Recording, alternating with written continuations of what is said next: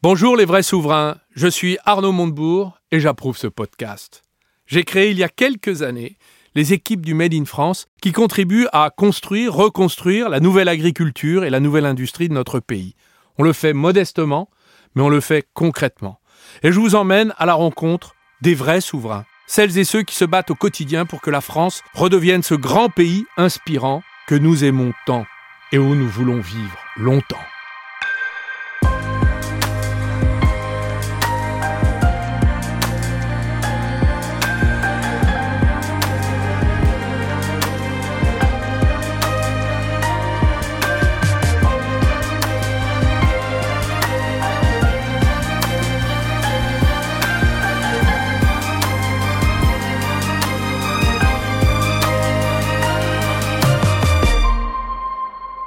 33 ans, Adrien Jaminet est resté fidèle à sa ville natale de Bretigny-sur-Orge, dans l'Essonne. Sur le chemin de son atelier de cuivre, il raconte à Arnaud Montebourg comment l'amour de la trompette l'a mené d'abord à l'artisanat comme luthier, puis à l'entrepreneuriat dans une industrie des instruments à cuivre où la France excellait jadis, avant que des milliers d'emplois ne disparaissent après la Seconde Guerre mondiale. Mon papa était musicien amateur, il jouait euh, de la musique. Et j'ai commencé la trompette ici euh, à Bretigny-sur-Orge, dans l'école de musique qui est également un peu plus loin. Et euh, je me suis pris d'amour et de passion pour cet instrument qui est la trompette. Et j'ai voulu en faire mon métier. J'ai fait le conservatoire, au conservatoire après à Boulogne et puis d'autres conservatoires. Et puis parallèlement à ça, en troisième, j'ai découvert un métier que j'ignorais, qui est la lutherie, c'est-à-dire au départ de réparer des instruments de musique, et tout particulièrement des cuivres. Et donc, de fil en aiguille, bah, j'ai commencé à, apprendre et à réparer euh, mes trompettes, celles de mes amis, de mes amis, de mes amis. Et donc du coup, mon activité entrepreneuriale, si je puis dire, elle a commencé, comme je disais, au début, au haut de la ville, dans le sous-sol de chez mes parents, mais sans me douter où ça allait me mener. Et c'est vrai qu'au bout de quelques mois, j'étais auto-entrepreneur et euh, les plus grands trompettistes euh, venaient chez moi. Déjà que j'avais en affiche quelques étages plus haut, mais venaient dans le sous-sol, donc c'était assez perturbant. Donc euh, l'activité a commencé comme ça.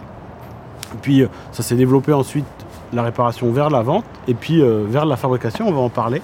On va, rentrer dans l'atelier pour, pour vous expliquer. Alors là, il y a deux activités. Adrien répare, Adrien fabrique. C'est ça. Alors Adrien répare, c'est la moitié, c'est les trois quarts.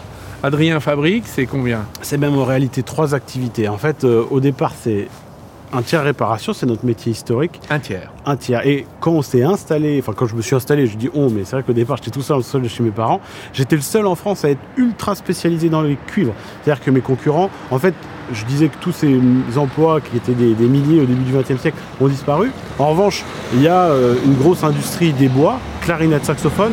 En France, on est encore leader mondial. On a encore deux entreprises françaises qui sont euh, Buffet Crampon, Buffet Crampon Par exemple. et Selmer. Les deux qui sont d'ailleurs dans la même rue, à Mantes-la-Jolie, un autre bastion euh, du bassin parisien. Euh, qui, sont leaders. Et donc du coup en cuivre ça avait disparu et donc j'étais le seul.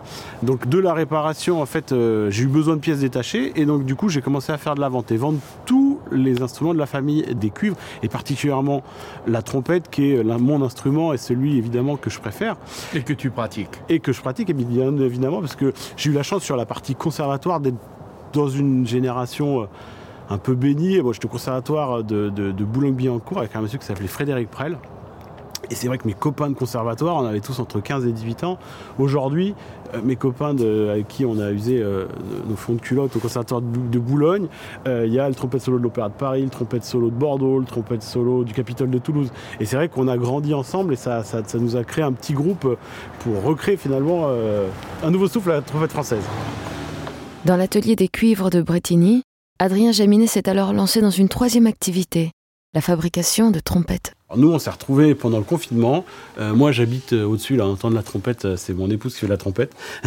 j'habite au-dessus et pendant le confinement, je me suis retrouvé, on était devenu non essentiel. Et moi, l'activité avait complètement arrêté et je me suis dit, bon, je ne savais pas quoi faire et je trouvais très dommage parce que je réparais bah, tout un tas d'instruments, j'en vendais, mais j'avais observé qu'il y avait une histoire très très forte de la trompette en France, mais il n'y avait plus aucun fabricant.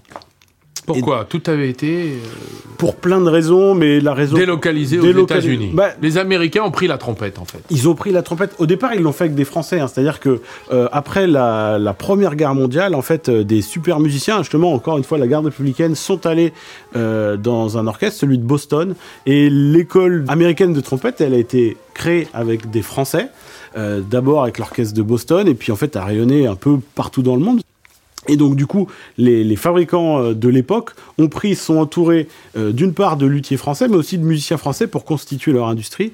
Et puis petit à petit, ils ont pris le pas et, ça a pris vraiment son essor après la Seconde Guerre mondiale.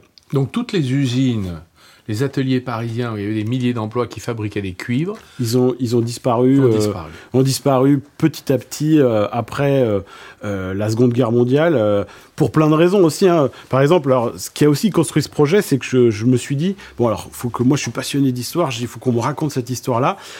Il y a une grande tradition orale. Quand on apprend la trompette, euh, il y a évidemment quelques méthodes, mais il y a une grande tradition orale et euh, il y a assez peu d'écrits. Et donc du coup, euh, il y a une mémoire vivante de la trompette française. Il s'appelle Roger Delmotte. Et en fait, d'échanger avec lui, je me suis rendu compte qu'il y avait un type de trompette qui avait complètement disparu parce que, par exemple, lui, il était ensuite rentré à l'Opéra de Paris, trompette super soliste à l'Opéra de Paris. Et en fait, c'est vrai que les chefs, euh, après-guerre, avec la mondialisation, ils ont commencé à aller un petit peu partout et euh, ils voulaient un petit peu partout le même son. Et la typicité qui faisait un peu euh, ce que chaque pays avait un son particulier bah, a disparu. Et alors, pour parler de la trompette française, les caractéristiques, c'était qu'il y avait un tout petit pavillon. Après, c'est un peu technique, la perce était toute petite, mais donc du coup, c'était un son vraiment signature, très brillant. Alors, c'est définir un son, c'est toujours très compliqué parce que définir un son, c'est un peu définir une couleur. Donc, euh, c'est très subjectif, mais si on doit le caractériser, c'est euh, très brillant. Ça a beaucoup d'allure, c'est champagne un petit peu. Et ce son euh, avait disparu. La trompette, c'est pas comme le violon, c'est-à-dire que les violons, euh, ça se bonifie, c'est comme le vin, ça se bonifie. La trompette, en fait, c'est très mécanique, donc plus la trompette va jouer, plus le piston euh, va s'abîmer, donc du coup, le son va un petit peu se détériorer au bout de quelques années. Et donc j'ai repris une trompette à un collectionneur. On a beaucoup échangé sur ce fameux Alfred Aubertin, un luthier qui était euh, lui euh, à Aubervilliers justement.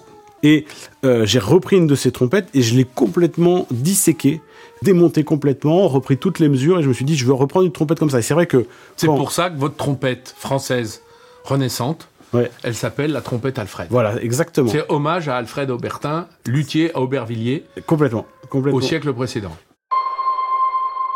avec tout ce, ce bagage-là, cette histoire-là, je me suis dit, il faut que je refasse une trompette. On a réfléchi, on a fait une trompette, on avait une manière très précise, on savait qu'on voulait aller. Je me suis entouré bah, de grands musiciens euh, avec lesquels je travaille, les musiciens de l'Opéra de Paris, et aussi euh, un musicien euh, qui jouait ce type de trompette qui s'appelle David Guerrier.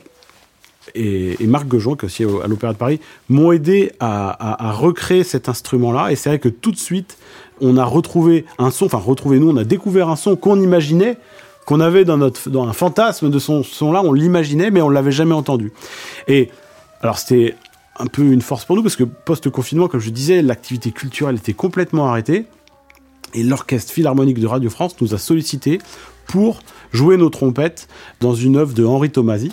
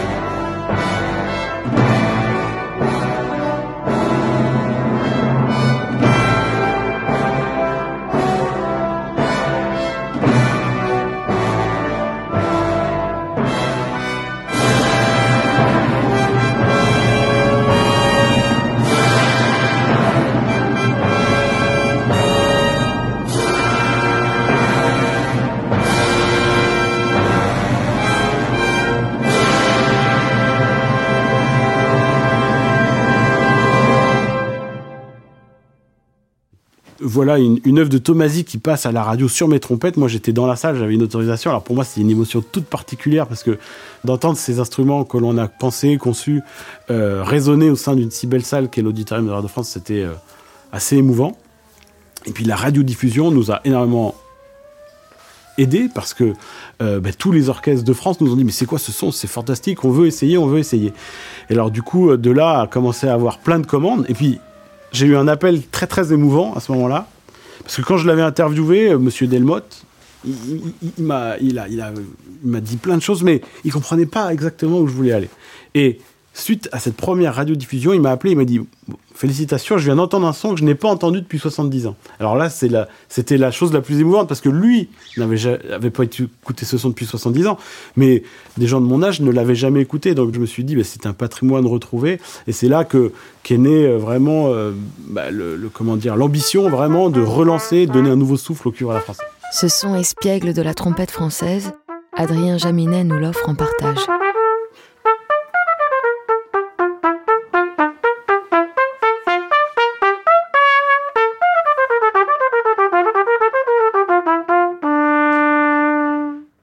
L'idée de la trompette à la française, c'est aussi relocaliser la production de ces instruments en France pour faire des métiers de main, les futurs emplois de demain.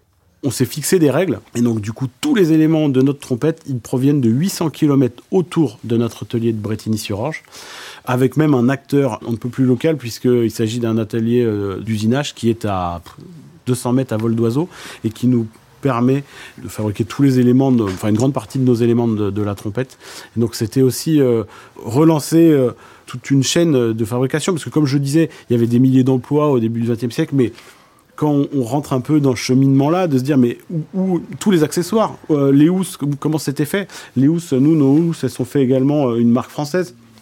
C'était vraiment se poser les questions de comment c'est fait, pourquoi c'est fait, et quelque chose qui est très très euh, rigolo, c'est une histoire que j'adore raconter. C'est que, comme je vous disais, les leaders euh, historiques euh, sont américains. Et donc, quand j'ai eu les premiers éléments de mes trompettes, j'ai commencé à les assembler dans mon atelier avec plein plein de pièces de briquet de broc. Alors, j'avais mes éléments centraux que sont le bloc piston, le pavillon et la branche que j'avais fabriqué. Et donc, du coup, je les ai assemblés, mais pour les assembler, il faut plein de petites pièces. Donc, du coup, comme au départ, c'était du prototypage, j'ai pris des choses que j'avais sous la main.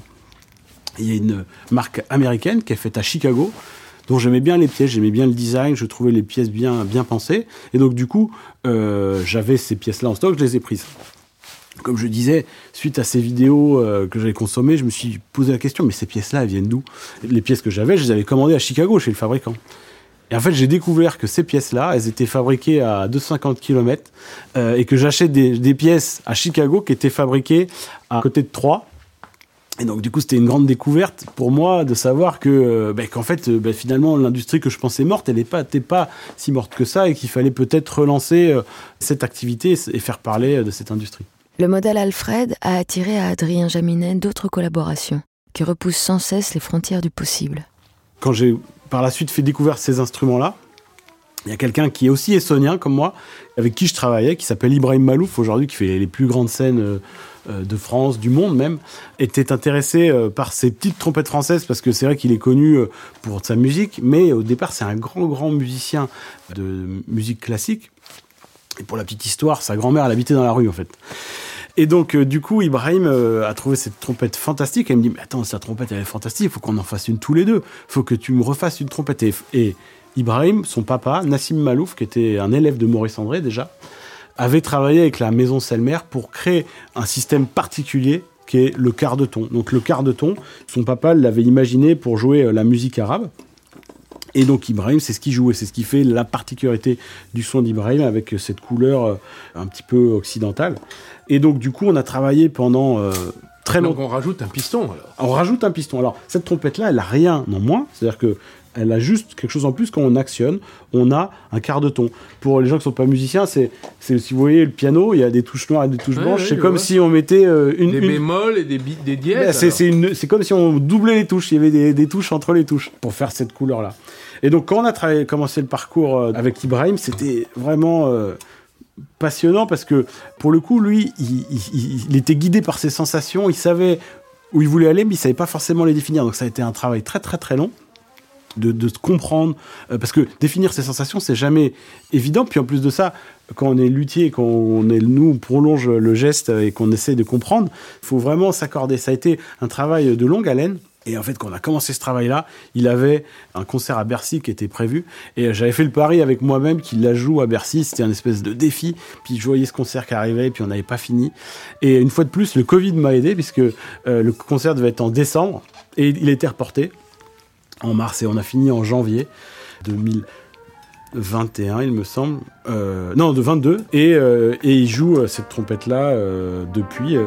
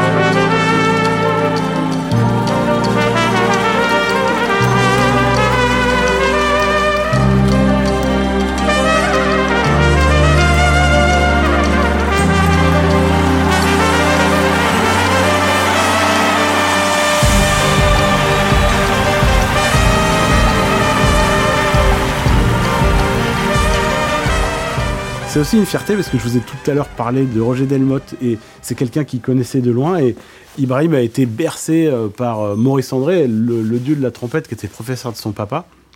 Et il a voulu, l'an passé, en novembre dernier, refaire le concours Maurice André, qui était un concours euh, de la ville de Paris qui avait disparu. Et donc il l'a refait, financé lui-même. Et il lui fallait un président de jury, mais quelqu'un d'une aura internationale.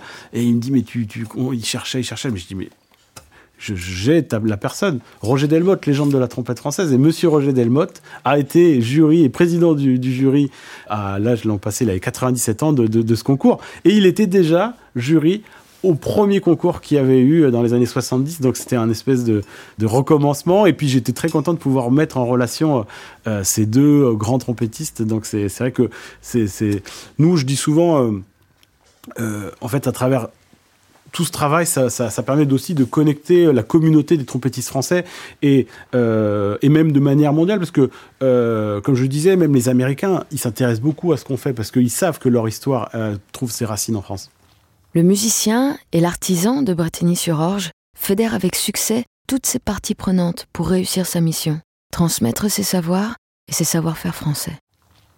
Alors c'est sûr, moi je vous ai raconté un peu mon amour pour cette musique-là, cette histoire-là, mais c'est vrai qu'il y a une grande mission d'évangélisation, c'est-à-dire que moi cette histoire je la connais, mais il faut la faire connaître pour que les gens, euh, les gens l'avaient oublié cette histoire-là. Donc euh, moi je passe mon, mon temps à aller voir des musiciens d'orchestre, euh, aller leur expliquer ce que c'était euh, la trompette française, comment ces pièces ont été créées, puis leur faire tester parce que aujourd'hui l'ex- retour d'expérience que j'ai c'est que certes ça marche bien dans la musique française mais pas que. C'est à dire que dans plein de- d'ensembles un peu plus petits euh, type orchestre de chambre c'est vrai que ce sont euh, très brillants très euh, timbrés c'est un, mot qu'on utilise bah, convient parfaitement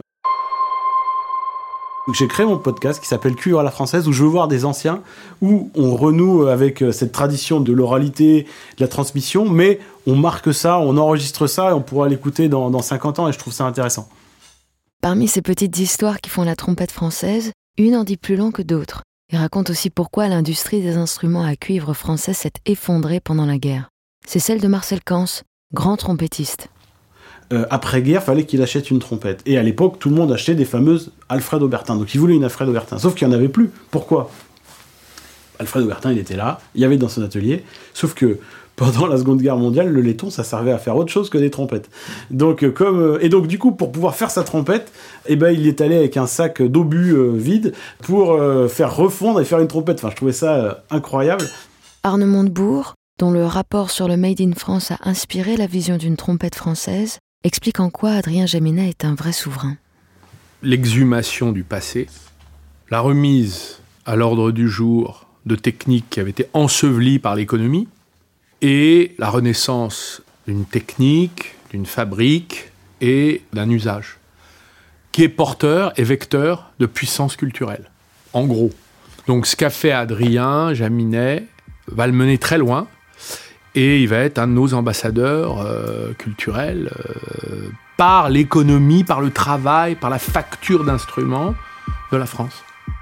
Les trompettes Jaminet résonnent déjà au défilé du 14 juillet sur les Champs-Élysées, dans les salles de concert les plus grandes comme les plus petites et dans les orchestres les plus prestigieux. Mais Adrien Jaminet ne compte pas s'arrêter en si bon chemin. Il prévoit de conquérir le monde en sortant de ses ateliers un nouveau modèle de cuivre à la française chaque année, pour que résonne, de génération en génération, le son retrouvé de la trompette française.